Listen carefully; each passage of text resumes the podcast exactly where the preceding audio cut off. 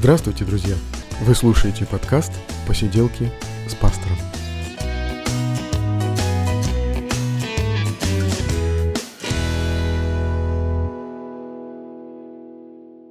Это пятый выпуск подкаста «Посиделки с пастором». И сегодня, ну, начну с того, что читал не так давно интересную статью на Правмире. Правмир, православие и мир, такой неплохой ресурс. Они, кажется, выпускают еще бумажный журнал «Фома». Э, статьи там интересные, ну, такие, можно сказать, свободные, яркие. Вот одна из статей недавняя – о выгорании священников. И сам же автор священник, и потому ему тема эта знакома. А, и также он и говорит, что для многих эта тема кажется вообще невозможной. То есть, ну, какое еще может быть выгорание для священников?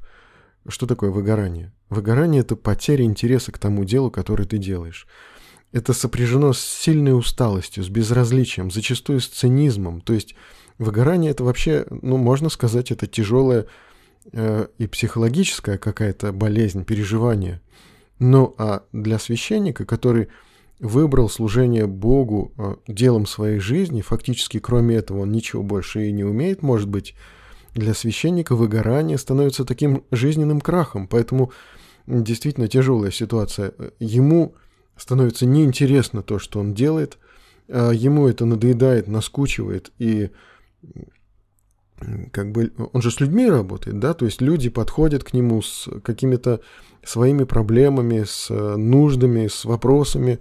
И зачастую вот человек, переживающий такую болезнь выгорания, он э, дает формальные ответы, э, зачастую зло шутит, и, э, в общем-то, было бы, может быть, это все ничего и не страшно, но э, выгорание это является пороговым состоянием по отношению к, может быть, каким-то более страшным состоянием, типа алкоголизма или изоляции такой внутренней.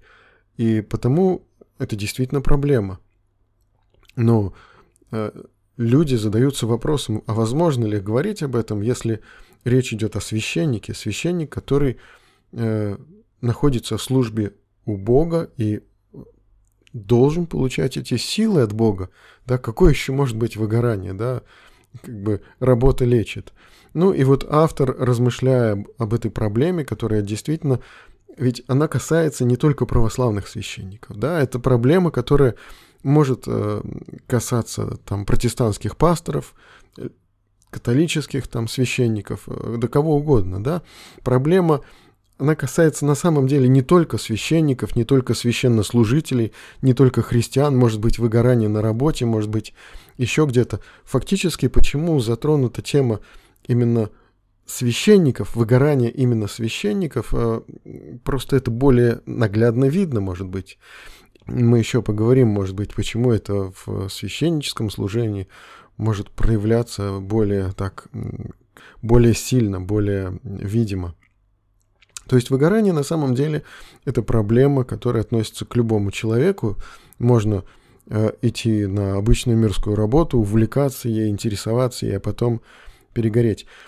Э, автор статьи, он видит причину выгорания главным образом в том, что священники загружены бытовой, материальной, административной, всякой разной работой. То есть э, человек, он оказывается таким универсальным солдатом. То есть он занимается священным служением, предстоит пред Богом, одновременно э, заполняет кучу отчетов, пишет э, какие-то документы, одновременно выполняет хозяйственную какую-то работу в приходе, одновременно руководит людьми, и зачастую это э, также очень непросто ему дается. То есть вот причину выгорания автор видит в основном вот в этом, в загрузке священников, той работой, как бы, которую они не выбирали в тот момент, когда они решали посвятить свою жизнь служению Богу. Ну и решением этой проблемы для него э, прежде всего это освобождение священников от э, вот этой дополнительной административно-хозяйственной нагрузки и бюрократической в том числе нагрузки. И другой момент это как бы создание каких-то таких монастырей, где священник мог бы в каком-то одиночестве, как можно сказать, почти как в санатории, э, понаходиться, послужить Богу, там поразмышлять о себе. В общем-то, вот этот вот второй момент мне кажется действительно полезным и важным, потому что э, мы помним в Писании Христос, Он сказал когда-то, «Придите ко мне все труждающиеся, обремененные, я успокою вас». И вот это труждающиеся, э, греческое слово, оно на русский переведено таким вот словом труждающиеся, оно одновременно в себе несет значение сильно трудящийся и уставший. И вот, может быть, это как раз вот касается выгоревших, выгоревших священников. Им нужно дать время на какое-то размышление о своих взаимоотношениях с Богом.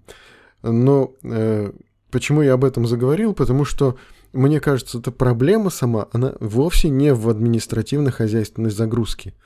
Потому что административно-хозяйственная загрузка, как бы там ни было, это все-таки деятельность, и деятельность физическая, деятельность недуховная.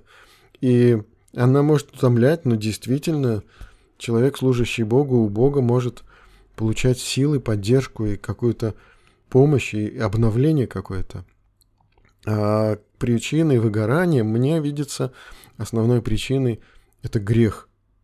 И если говорить, ну, почему мы говорим вот грех э, в жизни священника, да, грех может быть в жизни любого человека на самом деле. И здесь э, никто не застрахован на все сто процентов от э, проникновения греха в его жизнь. Никто не может сказать, что мне это не грозит, и в моей жизни такого не случится. Ну, действительно, есть опасность. И эта опасность касается мирянина, касается неверующего, касается верующего, касается священнослужителя. И в жизни священнослужителя э, грех, он проявляется особенно видимо именно вот в моменте выгорания как раз. Почему? Потому что э, согрешая, человек теряет силу, э, теряет вот эти взаимоотношения с Богом, которые могут его поддержать, обновить, подпитать. И вот согрешая, человек вот этого лишается. В жизни, может быть, там неверующего человека или в жизни там обычного среднестатистического верующего это может оказаться не так заметно просто. В жизни священника, поскольку его деятельность связана со служением Богу, согрешая, он теряет эту связь с Богом. Ну, Священное Писание говорит, грехи ваши произвели разделение между вами и Богом вашим. Грех разделяет – отделяет человека от Бога. И вот это, эта проблема может стать причиной выгорания священника в его служении, или пастора в его служении, или христианина, потому что каждый христианин так или иначе должен служить Богу. Эта проблема может оказаться той самой проблемой, которая препятствует нам плодотворно служить Богу. И вот сегодня мне хотелось бы поговорить о том, что же такое грех.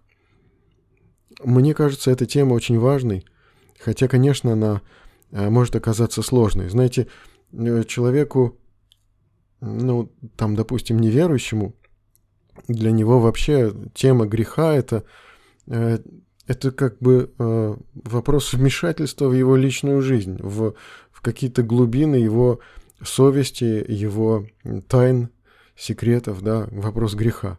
Собственно, неверующий человек, он и не касается вот этих вот вопросов, вопросов греха до тех пор, пока он не окажется на территории церковной, на, на территории, связанной таким, каким-либо образом с верующими, да, и там как раз вот поднимается вот эта проблема. Грех для неверующего человека зачастую представляется таким маркером неверного ритуального поведения.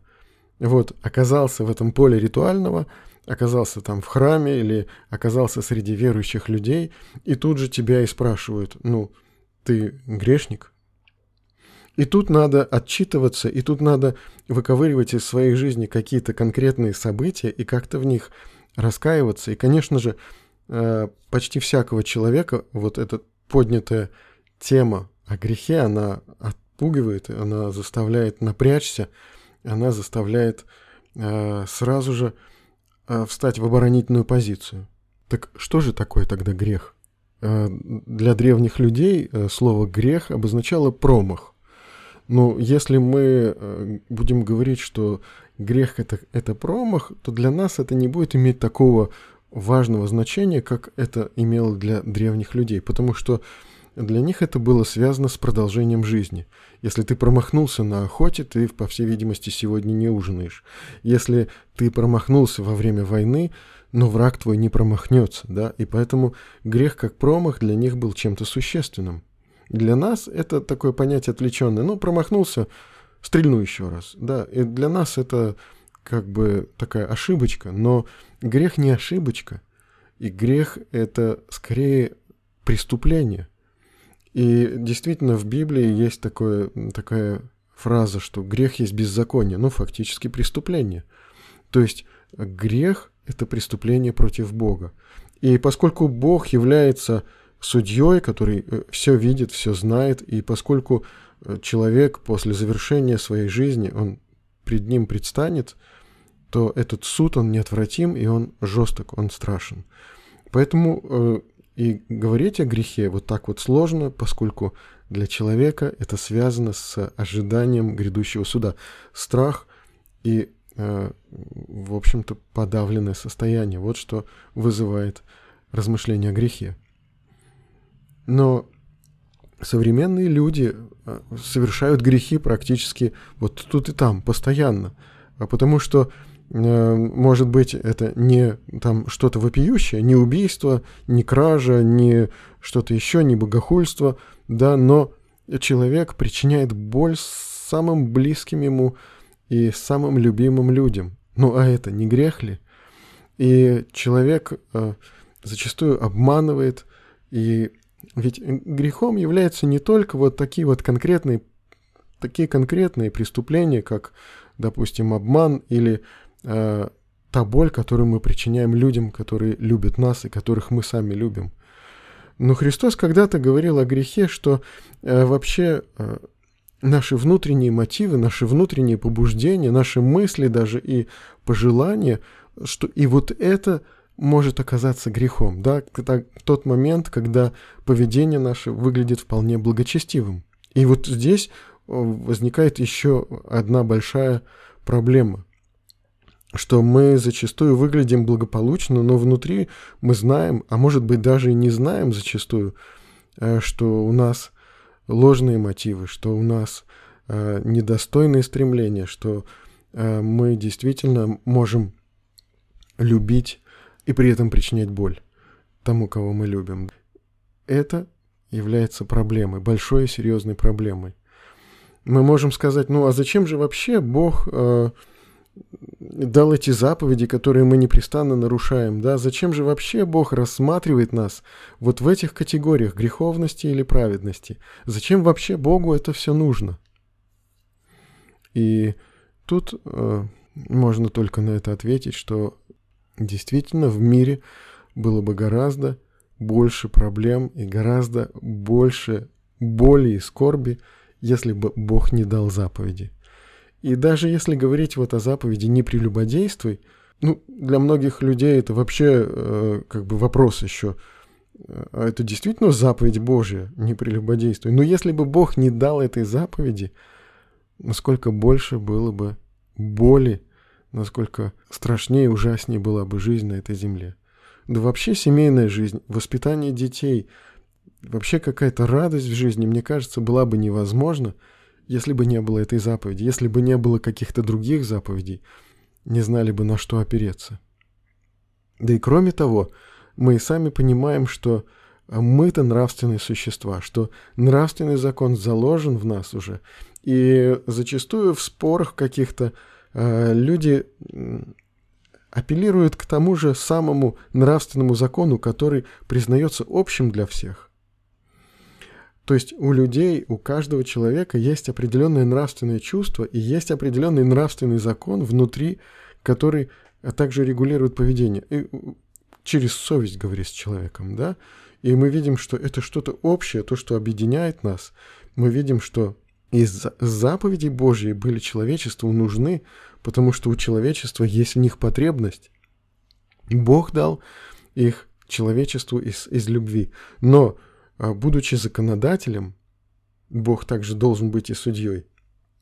Поскольку Он дал законы, Он должен строго взыскивать за их неисполнение, иначе это уже не будут законы.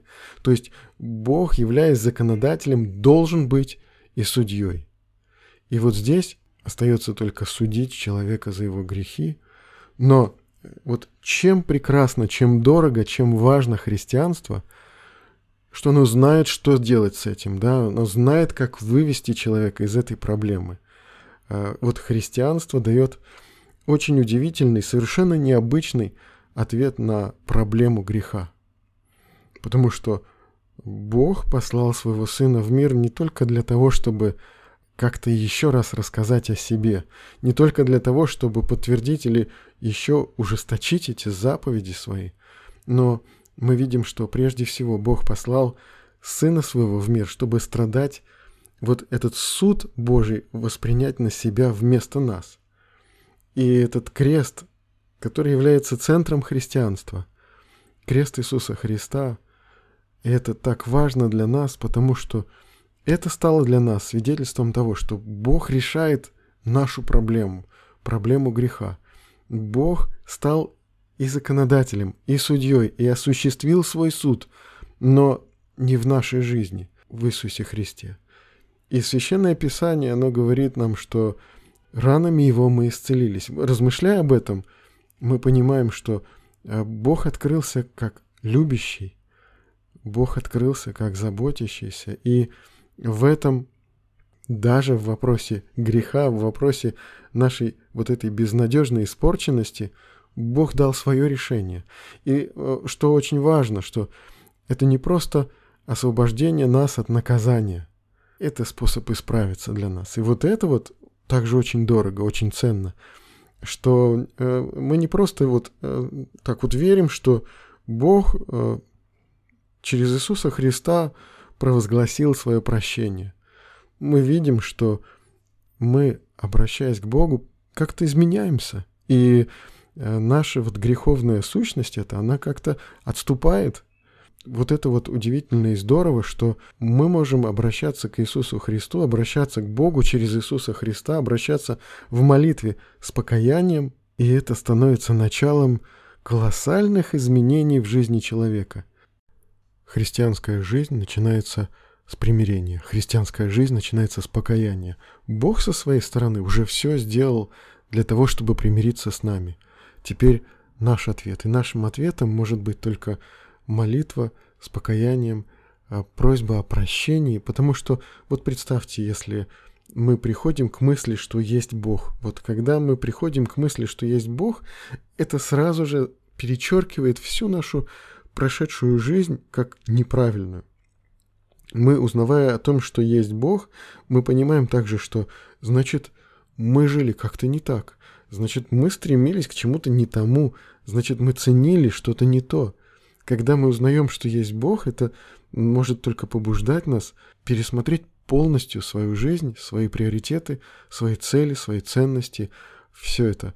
И ну, нам остается только прийти к Богу с просьбой о прощении, потому что в действительности там история гораздо сложнее, и если рассматривать э, Библию там с первых глав, вот это вот э, грехопадение Адама, а мы об этом как-нибудь поговорим, то причины кроются не только в нас самих, но в нас они проявляются в полной мере, и это будет тема каких-нибудь следующих выпусков.